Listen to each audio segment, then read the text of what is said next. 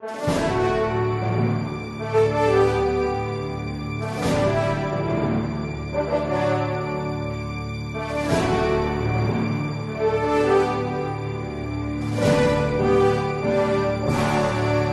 nome do Pai, e do Filho, e do Espírito Santo. Amém. Inspirai, ó Senhor, as nossas ações e ajudai-nos a realizá-las, para que em vós comece e para vós termine tudo aquilo que fizermos, por Cristo Senhor nosso. Amém. Santa Maria, Mãe de Deus, rogai por nós. Em nome do Pai, e do Filho, e do Espírito Santo. Amém. Nós iniciamos essa semana a explicação do Tratado da verdadeira devoção à Santíssima Virgem Maria, escrito por São Luís Maria Grignon de Montfort. Como é que nós vamos nos consagrar à Virgem Maria? Em primeiro lugar, o que é isto? O que é essa esse tratado? Esse tratado é a escola de santidade que seguiu o Papa João Paulo II. São Paulo II, ele tinha esse livro como livro de cabeceira. Era esta forma que ele tinha de viver a sua consagração a Deus, entregando-se a Maria, totus tuus, Maria. E não somente o bem-aventurado João Paulo II, mas também tantos outros santos, como por exemplo eh, São João Bosco, São Padre Pio de Pietrelcina, Santa Teresinha do Menino Jesus e assim por diante. Tantos santos, grandes santos da nossa devoção, viveram a consagração perfeita a Nossa Senhora. Então, é um método de santificação, é uma escola de espiritualidade. Ninguém é obrigado a se consagrar a Nossa Senhora. No entanto, eu vou explicar conforme o Tratado da Verdadeira Devoção de São Luís. Aqueles que já são consagrados né, podem renovar a sua consagração. Aqueles que ainda não são podem, então, conhecer aquilo que é e então se é, candidatar a ser consagrados, a serem escravos de Maria. Bom, vamos entender em primeiro lugar, então, o que é esta consagração a Nossa Senhora. O próprio São Luís nos explica e existe um princípio fundamental que inicia aqui no capítulo 1. Quem tem essa edição da Arca de Maria, né, do Tratado da Verdadeira Devoção, é na página 25, trata-se do número 14 do tratado. Ele diz assim, né, que, em primeiro lugar, é importante a gente notar uma coisa. Isso aqui, essa é a primeira palavra que a gente tem que pronunciar quando a gente falar aqui de qualquer coisa com relação à Virgem Maria. É que, se nós formos comparar Deus e a Virgem Maria, a Virgem Maria é um nada diante de Deus. Isso tem que ficar bem claro desde o início. Se o nosso ponto de vista fosse nós olharmos de cima para baixo, ou seja, de Deus para a Virgem Maria, a Virgem Maria é um nada diante de Deus. E isso para nós católicos é um ponto de honra, é um ponto importante, é basilar. Isso aqui é fundamental. E isso está dito no número 14, não é? Está lá. Com toda a igreja, confesso que Maria, não sendo mais do que uma simples criatura, saída das mãos do Altíssimo, é menor que um átomo. Ou antes, não é nada em comparação com a majestade infinita, visto que só Deus é aquele que é. Então, vejam, se é esse negócio de cima para baixo, se a gente vai olhar de Deus para Maria, Maria não é nada. Só que esse não é o nosso ponto de vista. O nosso ponto de vista natural é nós olharmos de baixo para cima. E se nós olharmos de baixo para cima, nós iremos ver que Maria está muitíssimo acima de nós. Que Maria está imensamente acima de qualquer criatura. Agora, o que acontece? Que como criatura, claro, é sempre, por maior que ela seja, ela é sempre criatura. Então, a partir de Deus, ela é um nada. A partir de nós, ela é imensa. Ela é grandiosa. Então, vejam que existe aqui um, um sério problema, não é? Que os nossos irmãos protestantes, não é? eles insistem nesse, nessa primeira coisa, de dizer que Maria não é nada diante de Deus. É evidente. Agora, o problema é o seguinte: você não é Deus, meu irmãozinho. Meu irmão, você não é Deus. Então, você não olha para Maria de cima para baixo. Veja, o protestante que se coloca a olhar para Maria e desprezá-la como um nada, está se colocando na posição de Deus. Você está notando a soberba?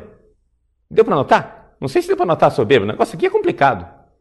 Você olha para Maria e diz que ela é um nada. Que Deus diga isso. Que Deus, a partir do ponto de vista de Deus, ele diga isso, isso é perfeitamente justo. Agora, quem é você, rapaz? Quem que você pensa que você é de olhar para esta criatura imensa, magnífica, a mais perfeita de todas as criaturas e dizer que ela é um nada diante de você? Ou seja, diante de você, ela é grandiosa. E é por isso que está escrito na Sagrada Escritura, não é? que as gerações me chamarão de bem-aventurada. E nós, católicos, obedecemos a Bíblia obedecemos a Deus, obedecemos a palavra de Deus, considerando Maria grandiosa. Então vejam só. Então a primeira coisa está claro para nós. Diante de Deus, Maria não é nada. Mas diante de nós, ela é muita coisa.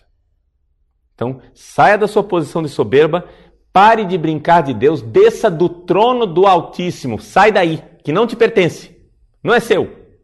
Sai do trono, saia dessa soberba e vem aqui entre os mortais, entre os seres humanos, para olhar para Maria. Você quer olhar para Maria? Olhe desde o seu lugar, rapaz. Você toma vergonha na sua cara e olha a partir do seu lugar. Não brinque de Deus. Porque quem brincou de Deus é Satanás, você sabe que ele está no precipício do inferno. Então não brinque de Deus. Isso é muito sério. Então vejam só. Outra coisa que São Luís diz no número 14, e isso é fundamental no início do nosso estudo. Ele diz que Deus não precisa de Maria.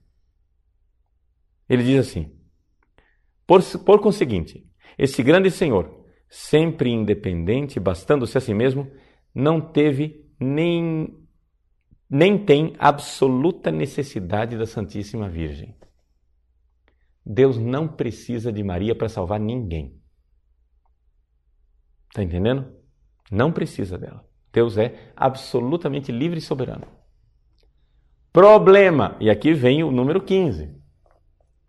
Aí, o número 15, vamos para as consequências lógicas, porém, que é o seguinte: Deus não precisa de fato. Ele é absolutamente livre. Mas Deus quis precisar. Ninguém pode negar isso. Ou seja, para que o Verbo divino se fizesse carne, para que Jesus viesse ao mundo, para que o Salvador viesse ao mundo, Deus não precisava de Maria, mas ele quis precisar dela e não somente isso, pediu o consentimento dela. O anjo, emissário de Deus, um dos maiores emissários de Deus, o arcanjo Gabriel, foi até a Virgem Santíssima e pediu o consentimento. Então ele não precisa, mas ele quis precisar livremente. Isso é o livre arbítrio de Deus. Deus tem seus eleitos, Deus tem seus escolhidos, Deus tem seus prediletos. E sendo assim, tendo Deus seus eleitos, seus escolhidos e seus prediletos, ele escolheu, ele prediligiu, ele elegeu a Virgem Maria. E elegendo a Virgem Maria, está feito. E São Luís, então, tira uma consequência lógica disso, que é o seguinte. No entanto, supostas as coisas como são, tendo Deus querido começar e acabar as suas maiores obras pela Virgem Santíssima depois de a formar, digo que é de crer que não mudará de procedimento em todos os séculos. Romanos 11, 29. Ele é Deus e não muda nem nos seus sentimentos, nem na sua conduta. Então é o seguinte: Deus quis nos salvar enviando o Salvador pela Virgem Maria. Então, um, o princípio fundamental sobre, digamos assim, essa pedra angular sobre a qual está edificada todo o edifício desse tratado e essa verdadeira devoção à Virgem Maria é esse: que Deus não precisava de Maria, Mas ele escolheu, ele quis precisar. E uma vez que ele é imutável, ele escolheu isso e é assim que ele vai continuar agindo através dos séculos. Através dos séculos, quando o Filho Jesus se encarna, ele se encarna através da Virgem Maria. Então, e é isso que está aqui no artigo primeiro, né? O primeiro princípio. Deus quis servir-se de Maria na encarnação. Então, eu queria que vocês entendessem aqui a lógica, não é? Dessa primeira parte do primeiro capítulo. É muito simples. É muito fácil de entender. A lógica é essa. Deus quis se servir de Maria para encarnar o seu filho. Então, ele continua querendo se servir de Maria para santificar as almas, que é o segundo princípio. Deus quer servir-se de Maria na santificação das almas. Então, é uma coisa e a outra. Vamos tentar explicar isso daqui. O que é salvar uma pessoa? Né? Vamos, vamos, tentar entender isso, porque isso é, é fundamental. Eu não vou repetir as palavras que estão no tratado, porque é evidente, você pode ler o tratado sempre.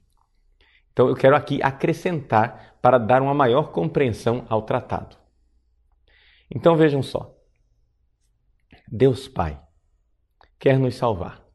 E nos salvar quer dizer que Ele quer gerar o Cristo em nós. Ou seja, uma pessoa salva, uma pessoa é, que está santificada, uma pessoa que está na graça de Deus, é uma pessoa que pode dizer juntamente com São Paulo: Eu vivo, mas não eu. É Cristo que vive em mim. Ou seja, é o próprio Jesus que vive em mim. Se é assim, veja só, se é dessa forma, é Jesus que deve ser gerado em mim. Os santos vão gerando Jesus em si mesmos, ou seja, eles vão morrendo, é a mortificação, não é? Vivo, mas não eu, o não eu é importante. Ou seja, eu vou me mortificando, eu vou desaparecendo e Cristo vai crescendo. Né? Convém que Cristo cresça e eu diminua, diz São João Batista. Né? Esse é o princípio de todos os santos. Então, o Cristo vai sendo gerado em mim.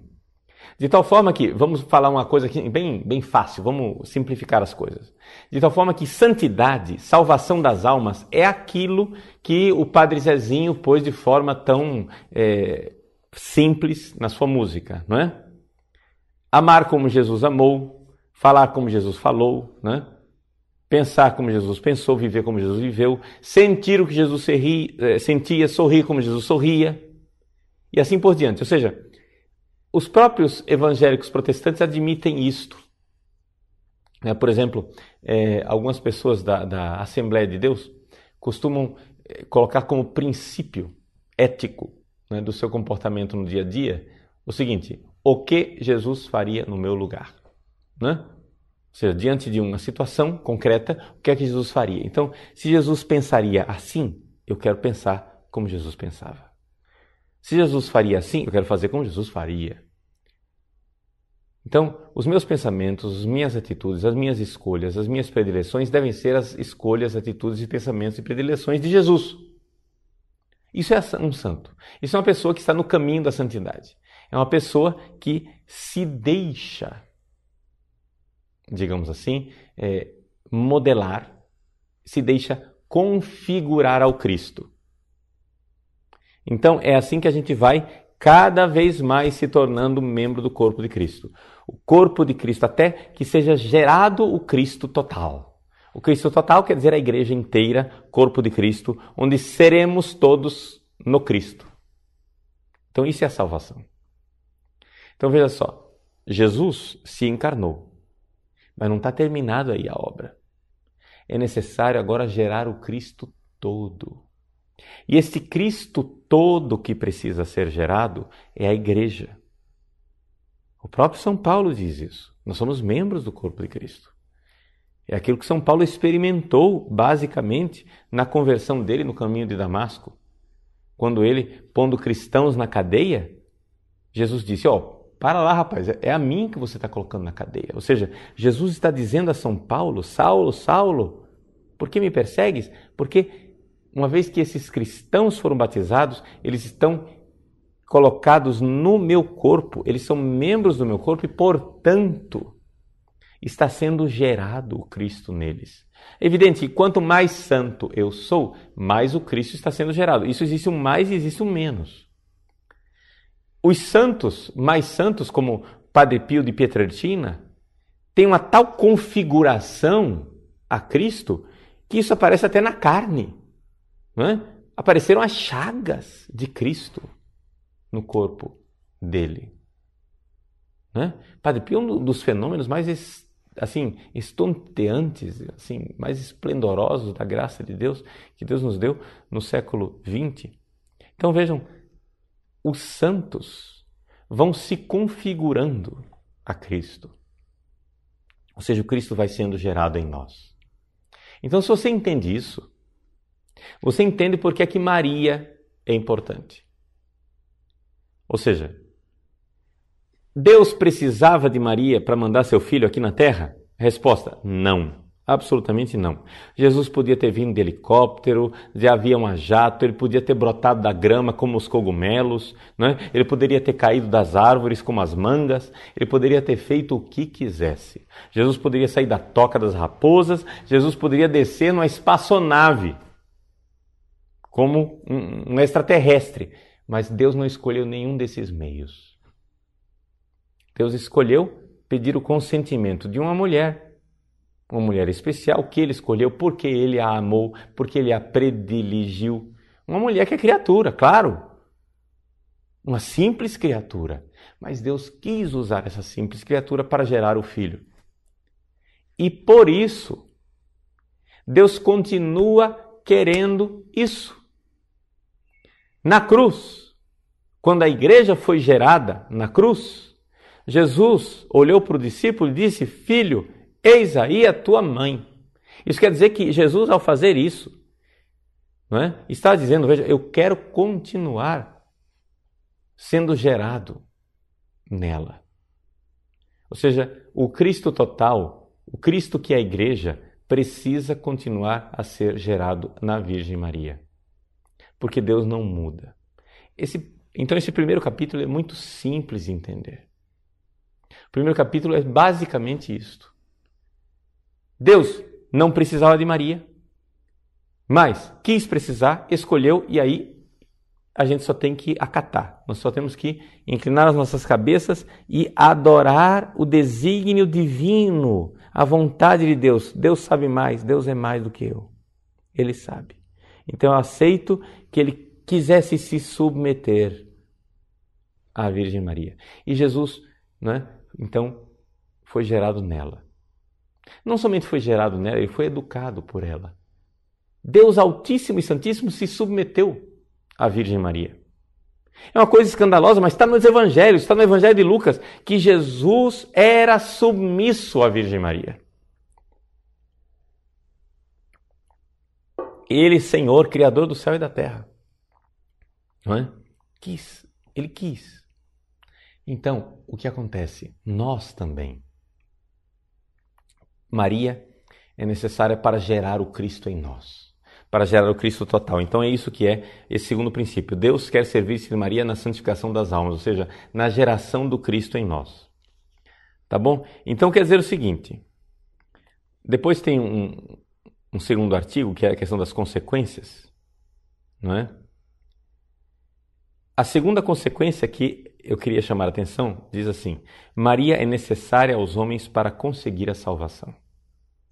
Necessária.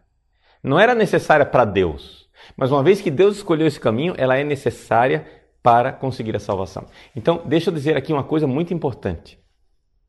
Tá? Eu sei que o que eu vou dizer não é nada ecumênico mas eu vou dizer. Porque São Luís diz e eu preciso ser honesto. Não é? Deixa, deixa até, vou achar aqui a citação, porque depois o pessoal diz que eu estou colocando palavras na boca é, de São Luís, o negócio é complicado. Página 33, é o número 30 do tratado. Ele diz assim: Quem não tem Maria por mãe, não tem Deus por pai. Atenção. E São Luís, ele é de uma consequência lógica. Ele diz assim: portanto, portanto, cuidado, hein? Daqui a pouco eu explico. Eh, por favor, não, não comecem a, jogar pedras no computador que vai estragar seu computador aí, não. Por favor, calma, deixa eu explicar. São Luís diz: portanto, os hereges e apóstatas que não aceitam a Virgem Maria como mãe, não têm Deus como pai. São Luís é de uma consequência lógica, né? É de uma lógica cortante. Muito bem. E aí, padre?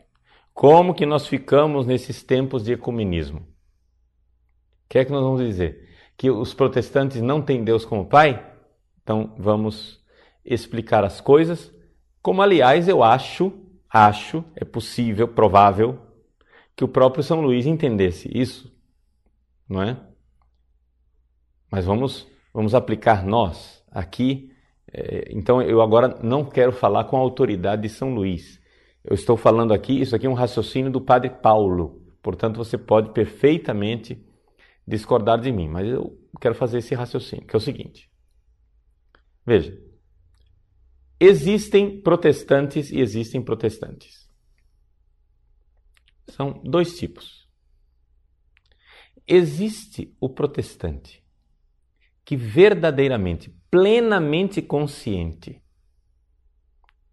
estudado, consciente, rejeita a fé católica. Mas veja só, para fazer isso, para rejeitar a fé católica, ele tem que conhecer a fé católica. Esse é o problema. 99% dos protestantes que eu conheço não conhecem a fé católica. Entendeu? Então, o que é um apóstata, o que é um herege? É aquele que realmente, conhecendo a fé, nega a fé. Mas esse é o caso da maior parte dos protestantes? Provavelmente não. Eu não sou Deus para julgar os corações, né? Só estou dizendo que provavelmente não. Pelo menos aqui no Brasil, as pessoas que se convertem ao protestantismo, que saem por aí alardeando, dizendo: Ah, eu era católico, e agora conheci a verdade, não sei o que dizer tal, você vai investigar, vai ver o quanto eles conheciam a fé católica, eram ignorantes, ignorantes. Ou seja, a igreja perdeu muito pouco quando essas criaturas saíram, porque não eram católicos de fato. Então o que acontece? O cara não conhecia a fé católica. Então, provavelmente, esse sujeito, se ele não for culpado de ignorância culposa, ou seja, porque negligente, não quis estudar, não foi atrás, etc e tal, isso e aquilo. Provavelmente o que aconteceu foi o seguinte: o sujeito apresentaram para ele uma caricatura de igreja católica. Apresentaram para ele, ó, disseram assim: "Olha, estão vendo essa Maria aqui? A Maria é um ídolo, é um falso deus, é um diabo em forma de mulher. Se você se ajoelhar diante dela, você está adorando o diabo." imediatamente o cara chegou e disse: Cruz, credo, não quero não, Deus me livre. Né? Eu rejeito essa Maria. Claro, mas qualquer um ia rejeitar. Você pinta a Virgem Maria de capeta, qualquer um rejeita. Entendeu o problema? Agora eu pergunto: essa pessoa realmente renunciou à fé católica? Ou ela renunciou a um simulacro, a uma deturpação, renunciou a uma deformação de fé católica, que foi apresentada a ele como sendo a fé católica verdadeira. Então eu me pergunto, eu não sou ninguém para julgar as pessoas, mas eu me pergunto, Deus que conhece os corações, quando for julgar esse sujeito ignorante, que nunca conheceu a fé católica, que quando conheceu a fé católica, conheceu a fé católica através da lente distorcida de um protestante. Esse sujeito rejeitou a fé católica realmente? Não. Ele rejeitou aquilo que mentirosamente foi apresentado a ele como fé católica. Então, provavelmente, se, atenção, eu não sou ninguém para julgar os corações, é só uma hipótese. Se esse sujeito não for culpado, ele será salvo pelo oitavo sacramento. Qual é o oitavo sacramento? Porque são sete, são, não tem oito, tem o oitavo sacramento, que é o sacramento que provavelmente salva mais gente no mundo. É o sacramento da santa ignorância. Ou seja, o sujeito que ignora a verdade e que, ignorando a verdade, vai ser salvo porque nunca conheceu a verdade. Porque não era culpado. Ou seja, chama-se ignorância invencível. Mas cuidado, e atenção, não estou dizendo que toda ignorância desculpa, não. Eu estou dizendo que a ignorância invencível desculpa. Tá? Eu sei, eu sei disso porque eu sou eu fiz mestrado em direito canônico e a minha tese de mestrado foi sobre a ignorância, a imputabilidade da ignorância. Né? E existe ignorância invencível. Então veja só, diante disso, essas centenas de brasileiros que diariamente passam para igrejas evangélicas protestantes rejeitando a fé católica serão condenados por Deus ao fogo do inferno por terem rejeitado a igreja verdadeira? Sinceramente, gente, sinceramente, eu não consigo dizer que vão ser.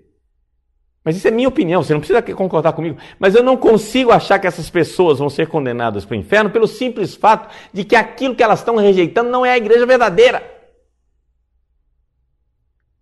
É o boneco, é o simulacro, é o espantalho criado pela ignorância de pregadores protestantes que criam uma falsa igreja católica porque fica mais fácil de derrotá-la. Entende? Ou seja, a Igreja Católica para essas pessoas não é esse edifício majestoso, essa catedral maravilhosa de dois mil anos. Não. Para eles, a Igreja Católica é uma cabana feita de dominós que você faz assim, ó, e cai no chão. Entendeu? Então é evidente que é fácil mostrar a falsidade da Igreja Católica desse jeito. Você cria um boneco de palha e depois toca fogo nele. Você transforma a Igreja Católica numa caricatura. Então, o que é a igreja de dois mil anos? A igreja com esses gigantes que são os santos, a igreja cheia de doutores, a igreja cheia de sábios, a igreja cheia de padres da igreja, a igreja cheia de místicos, a igreja cheia de dons espirituais. O que é essa igreja para essas pessoas? Para eles, essa grande catedral de dois mil anos de sabedoria é essa meia ideia patife, ridícula, essa meia ideia que, se, que apresentam a eles como um fantoche e diz: essa é a igreja católica, pá, tá vendo? Eu derrubo ela com um soco, pum, e o boneco cai no chão. Entende? Quer dizer, você tem a igreja, que é um gigante espiritual, a Igreja Católica, que é um gigante, um colosso de teologia, de mística e de santidade. Mas você não enfrenta o colosso. Você enfrenta o simulacro que você criou. É fácil, né? Assim, assim até eu derroto a Igreja Católica. Entende? Assim qualquer um derrota a Igreja Católica. Então, o problema é o seguinte: a Igreja de dois mil anos. Não é rejeitada verdadeiramente, é o simulacro que é rejeitado. Então a pergunta é a seguinte: vejam só. Uma pessoa que rejeita a Virgem Maria, sabendo quem é a Virgem Maria, estudando quem é a Virgem Maria, conhecendo a teologia verdadeira da Igreja Católica verdadeira, esta pessoa que rejeita esta verdade essa pessoa é culpada de rejeitar a revelação divina e o caminho que Deus escolheu para a salvação das almas e da humanidade. Esta pessoa que rejeita Maria como mãe, esta pessoa não tem Deus como pai, esta pessoa não será salva porque esta pessoa rejeitou a verdade. É isso que São Luís está dizendo. A pergunta é: isso cabe para a maior parte dos nossos protestantes? Sinceramente, acho que não. Acho que eles não chegaram a tanto. Entende? Eu acho que eles não chegaram a entender minimamente quem é a Virgem Maria. Então, é evidente. Eles estão rejeitando uma caricatura da Virgem Maria. Que Deus tenha misericórdia deles e os salve pela santa ignorância. Entendeu? Pela ignorância invencível na qual eles estão acorrentados. Então, é evidente, então, que para aceitar a salvação que vem através de Jesus Cristo, eu preciso aceitar o caminho que Deus escolheu para trazer Jesus Cristo ao mundo, que é a Virgem Maria. E se eu aceito que Deus é Pai de Jesus, a quem é que Jesus chamava de Pai? Deus. E a quem é que ele chamava de Mãe? Maria. Se eu vou ser o próprio Cristo, se eu vou ser membro do Cristo, se eu vou ser membro do Cristo total, eu preciso aceitar Deus como Pai. Mas eu aceito o Pai não aceito a mãe? Então eu rejeitei tudo. Entende? Se eu aceito meu pai, mas não aceito a minha mãe, existe uma, uma coisa abnorme. E como São Luís diz no próprio tratado, é monstruoso você aceitar que uma pessoa nasceu só a cabeça de uma mulher, mas o corpo não. É isso que os protestantes tentam fazer. Que Jesus nasceu da Virgem Maria, eles aceitam.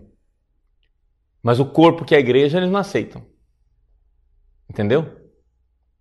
Então, onde é que fica? Mulher, eis aí teu filho. Onde é que fica, porém, inimizade entre a tua descendência e a descendência da mulher? Onde é que fica o fato de que a mulher do Apocalipse foge para o deserto e os outros filhos da mulher continuam travando um combate?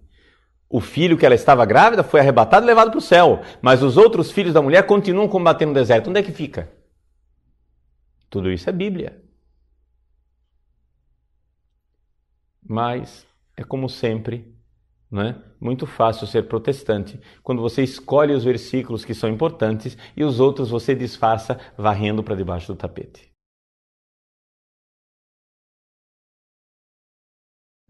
Jesus foi submisso a Maria.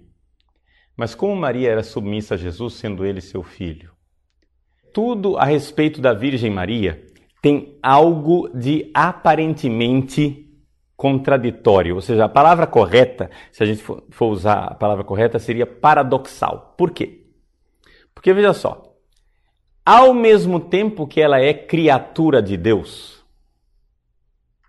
ela tem privilégios. Então, tudo aquilo que a gente diz a respeito das criaturas, nós podemos dizer, daquilo que é o estado normal das criaturas, nós podemos dizer de Maria. Mas ela, ao mesmo tempo, tem privilégios que a colocam numa situação de aparente é, contradição, ou seja, uma, uma situação paradoxal. Vamos explicar. Maria recebeu de Deus uma realidade privilegiada.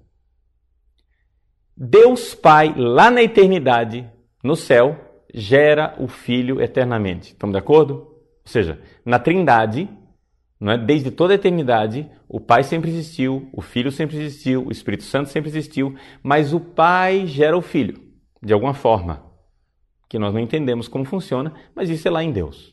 Acontece que este gerar o Filho, que é privilégio, de, privilégio assim, a palavra certa não é isso, que é característica própria de Deus Pai, única de Deus Pai, reservada a Deus Pai, Deus quis dar a Maria privilegiadamente. Então, assim como o Pai gera o Filho na eternidade, na história, Deus concedeu a uma mulher fazer algo que é próprio de Deus, gerar o Filho.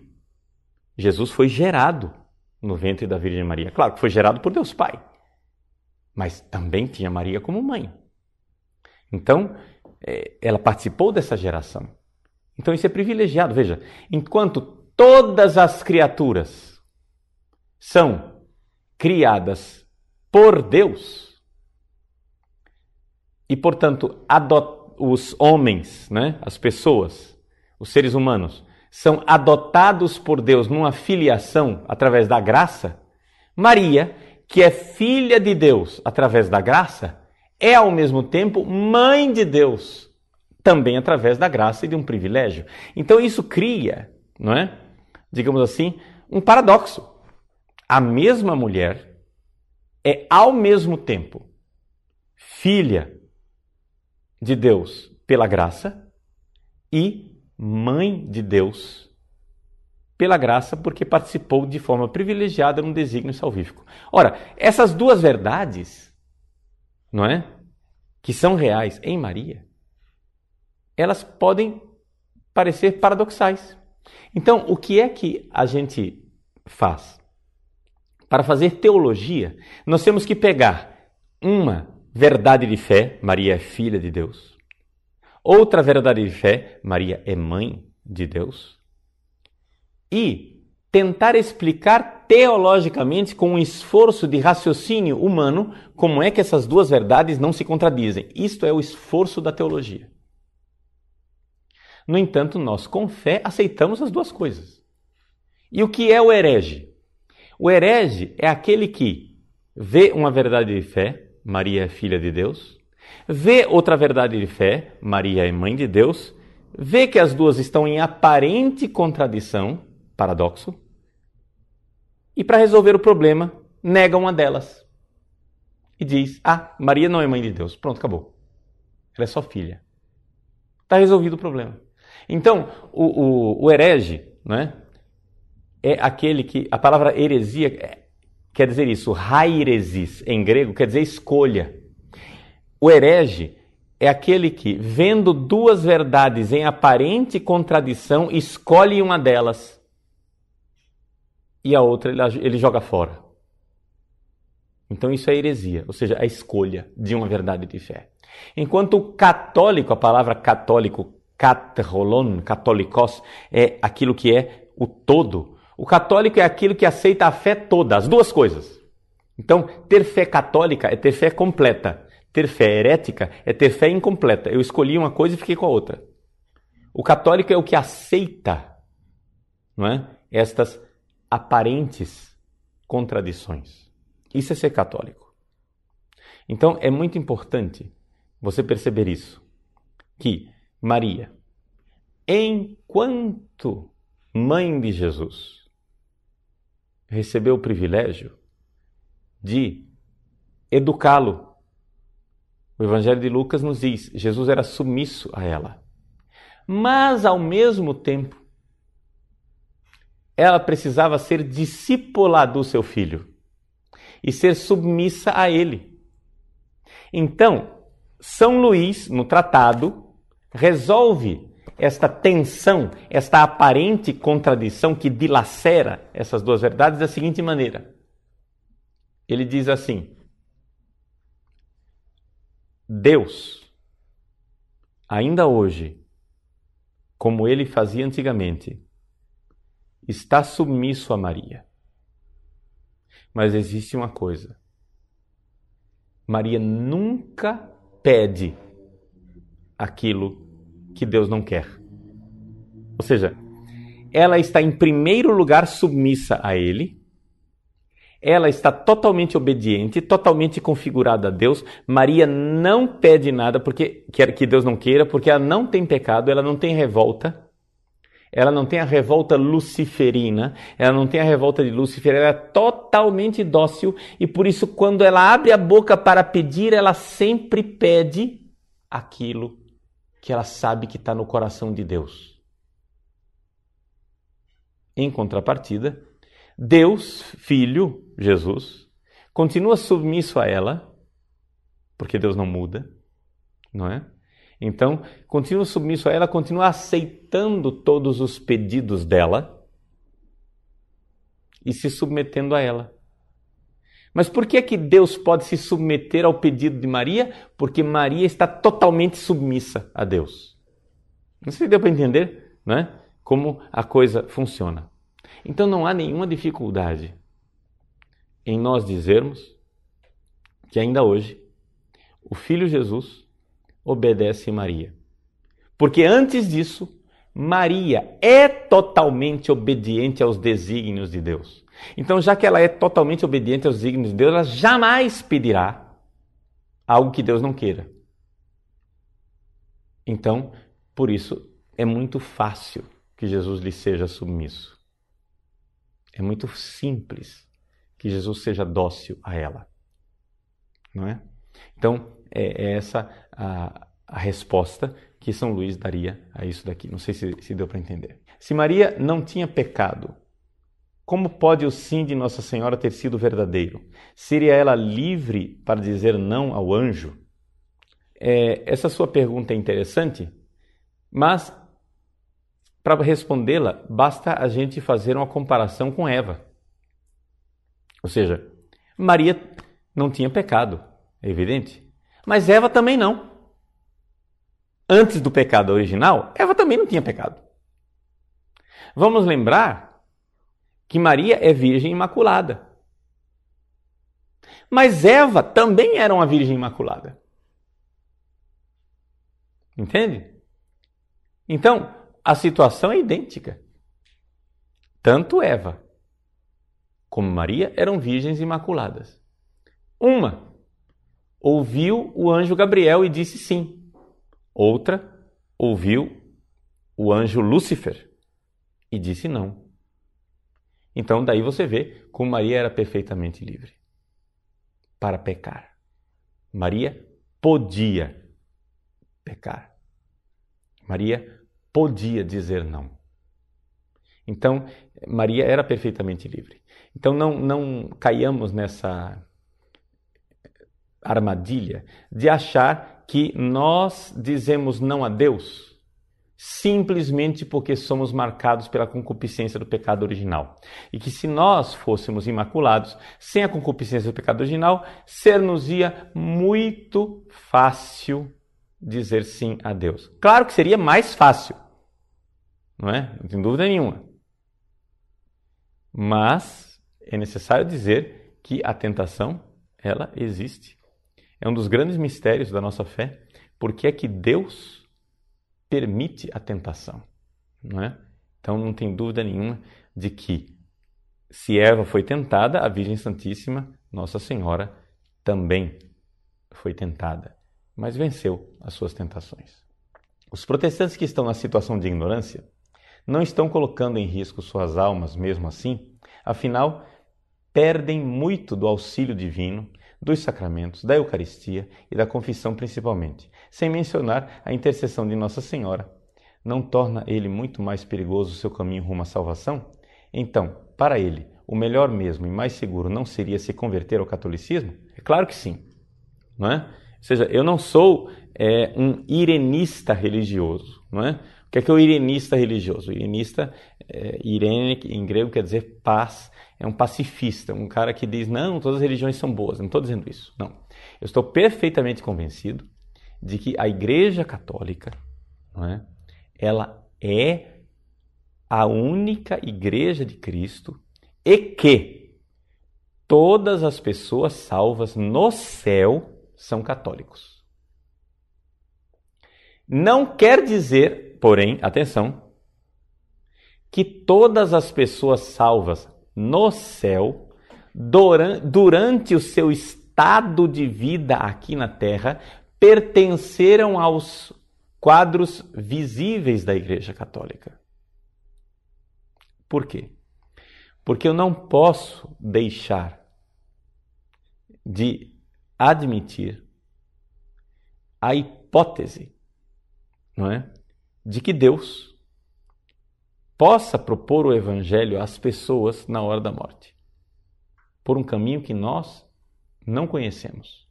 Por um caminho que nos é desconhecido, mas que nós podemos colocá-lo como analogia ao caminho do bom ladrão, como analogia à pregação de Jesus aos mortos, aos justos, não é? Então, existem é, doutores da igreja que é, colocam essa hipótese, não é? Colocam essa hipótese. Atenção, isso não é um ensinamento infalível. Então existe a possibilidade hipotética de que uma pessoa, por uma ignorância invencível pela qual ela não era culpada, passe seus dias aqui nessa terra seguindo a sua consciência, a sua reta consciência, e que, seguindo sua reta consciência e aquilo que ela alcançou da revelação divina, porque os protestantes alcançaram algo da revelação divina, que essas pessoas, no encontro com nosso Senhor Jesus Cristo, na hora da morte, possam receber. Porque vejam, aqui que está a coisa. É, é, eu não sei se, se. Deixa eu esclarecer bem o que, é que eu estou dizendo aqui. É evidente que depois que a pessoa morreu, está tudo decidido, está tudo feito. Depois que a morte acabou, morreu, acabou.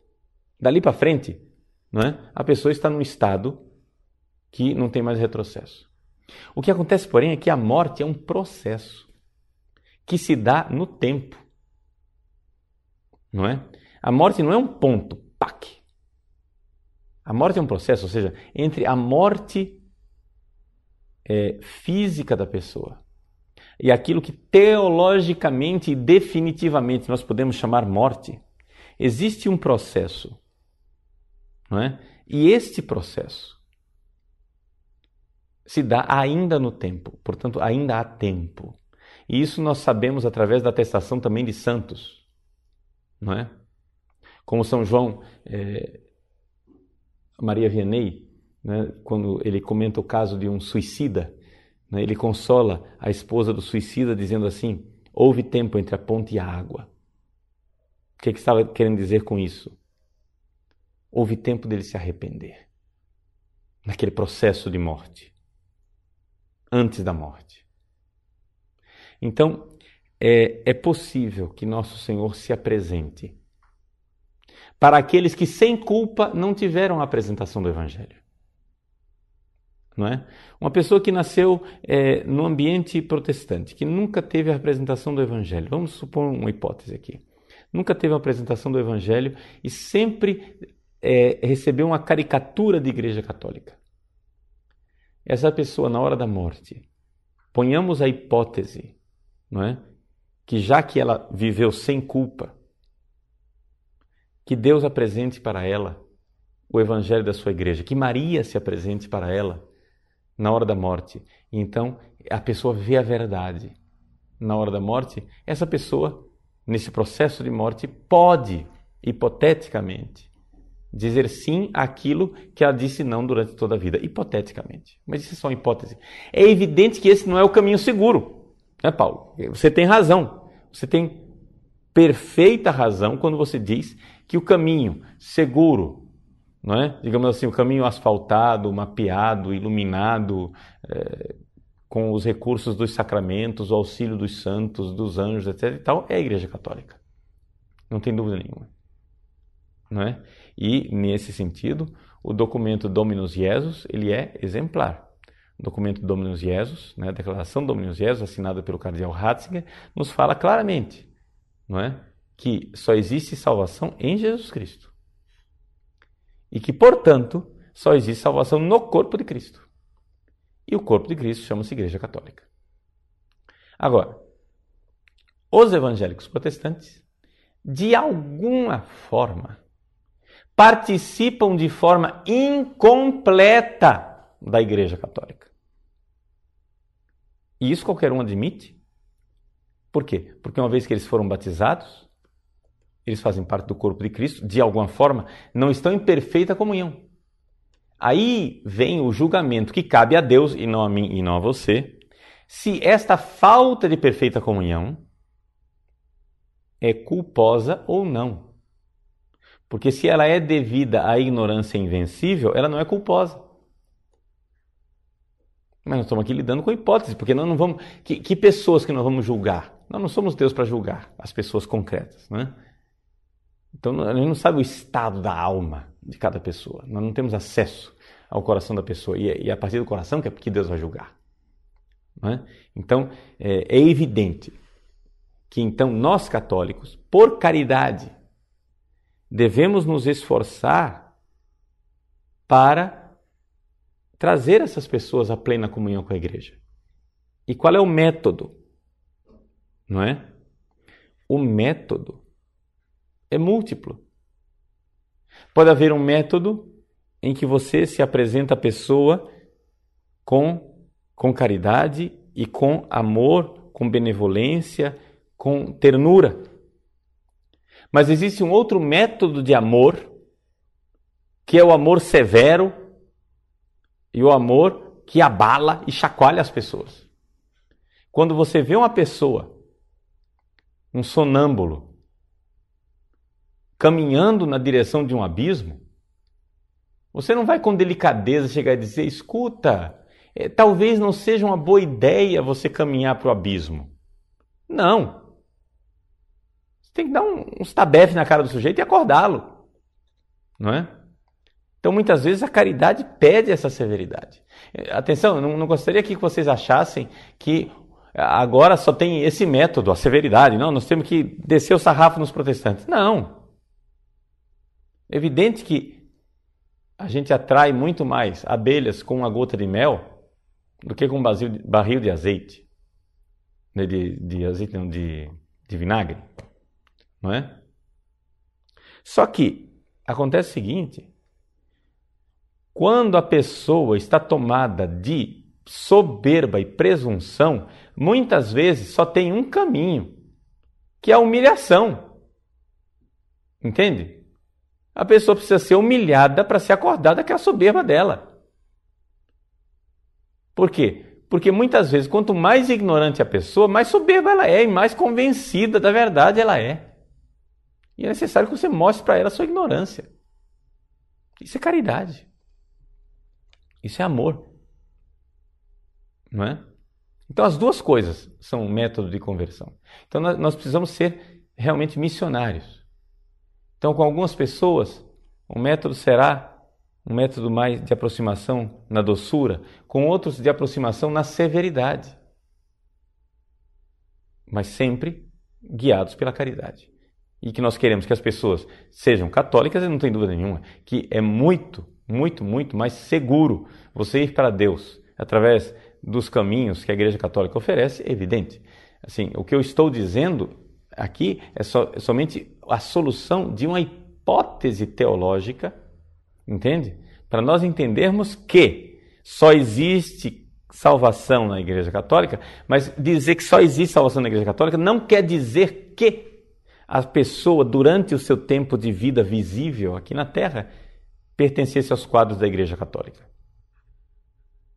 Pode ser que, ainda no tempo, porém no percurso de morte, aquela pessoa seja visitada por Deus e receba de Deus a misericórdia última da pregação do Evangelho, tal qual ele é, sem as dificuldades, as é, debilidades e as fraquezas da nossa pregação, da pregação do Padre Paulo, da pregação e dos contratestemunhos que nós temos na igreja.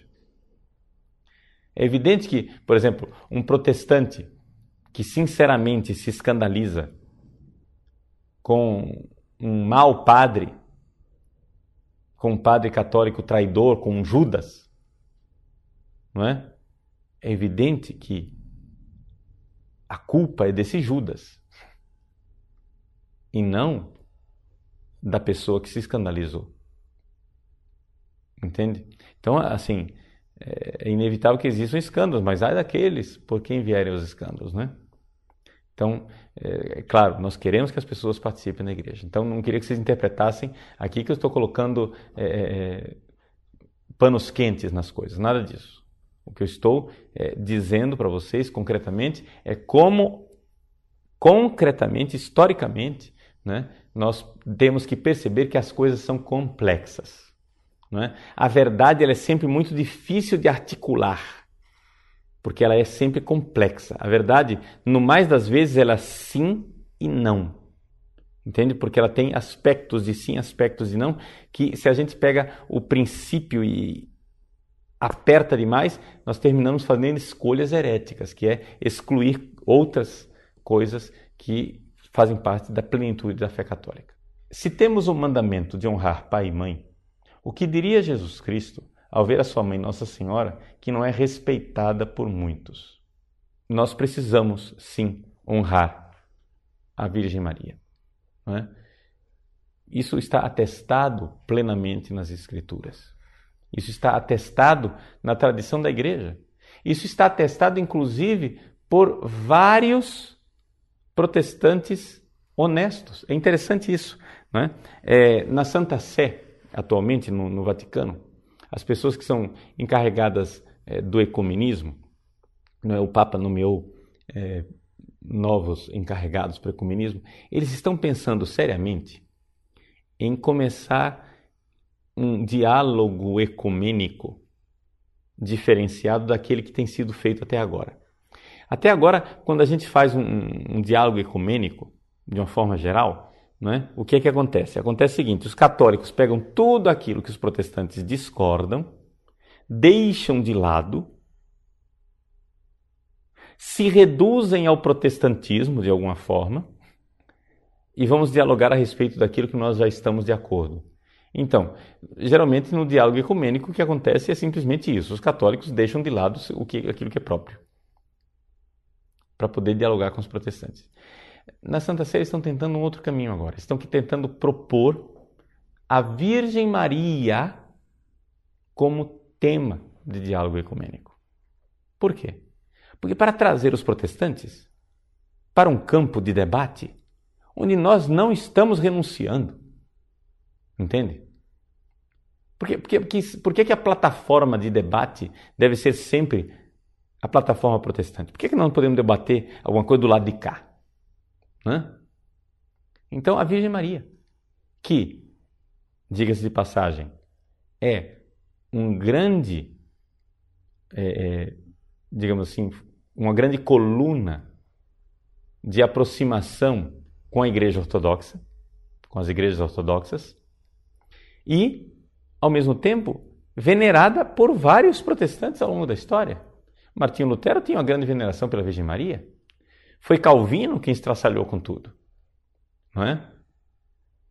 Então, existem teólogos protestantes ao longo da história que tiveram a verdadeira e sincera devoção à Virgem Maria, portanto, não é impossível nós é, travarmos um diálogo ecumênico com os protestantes. Né? Então, o honrar pai e mãe, é claro, é um mandamento importantíssimo.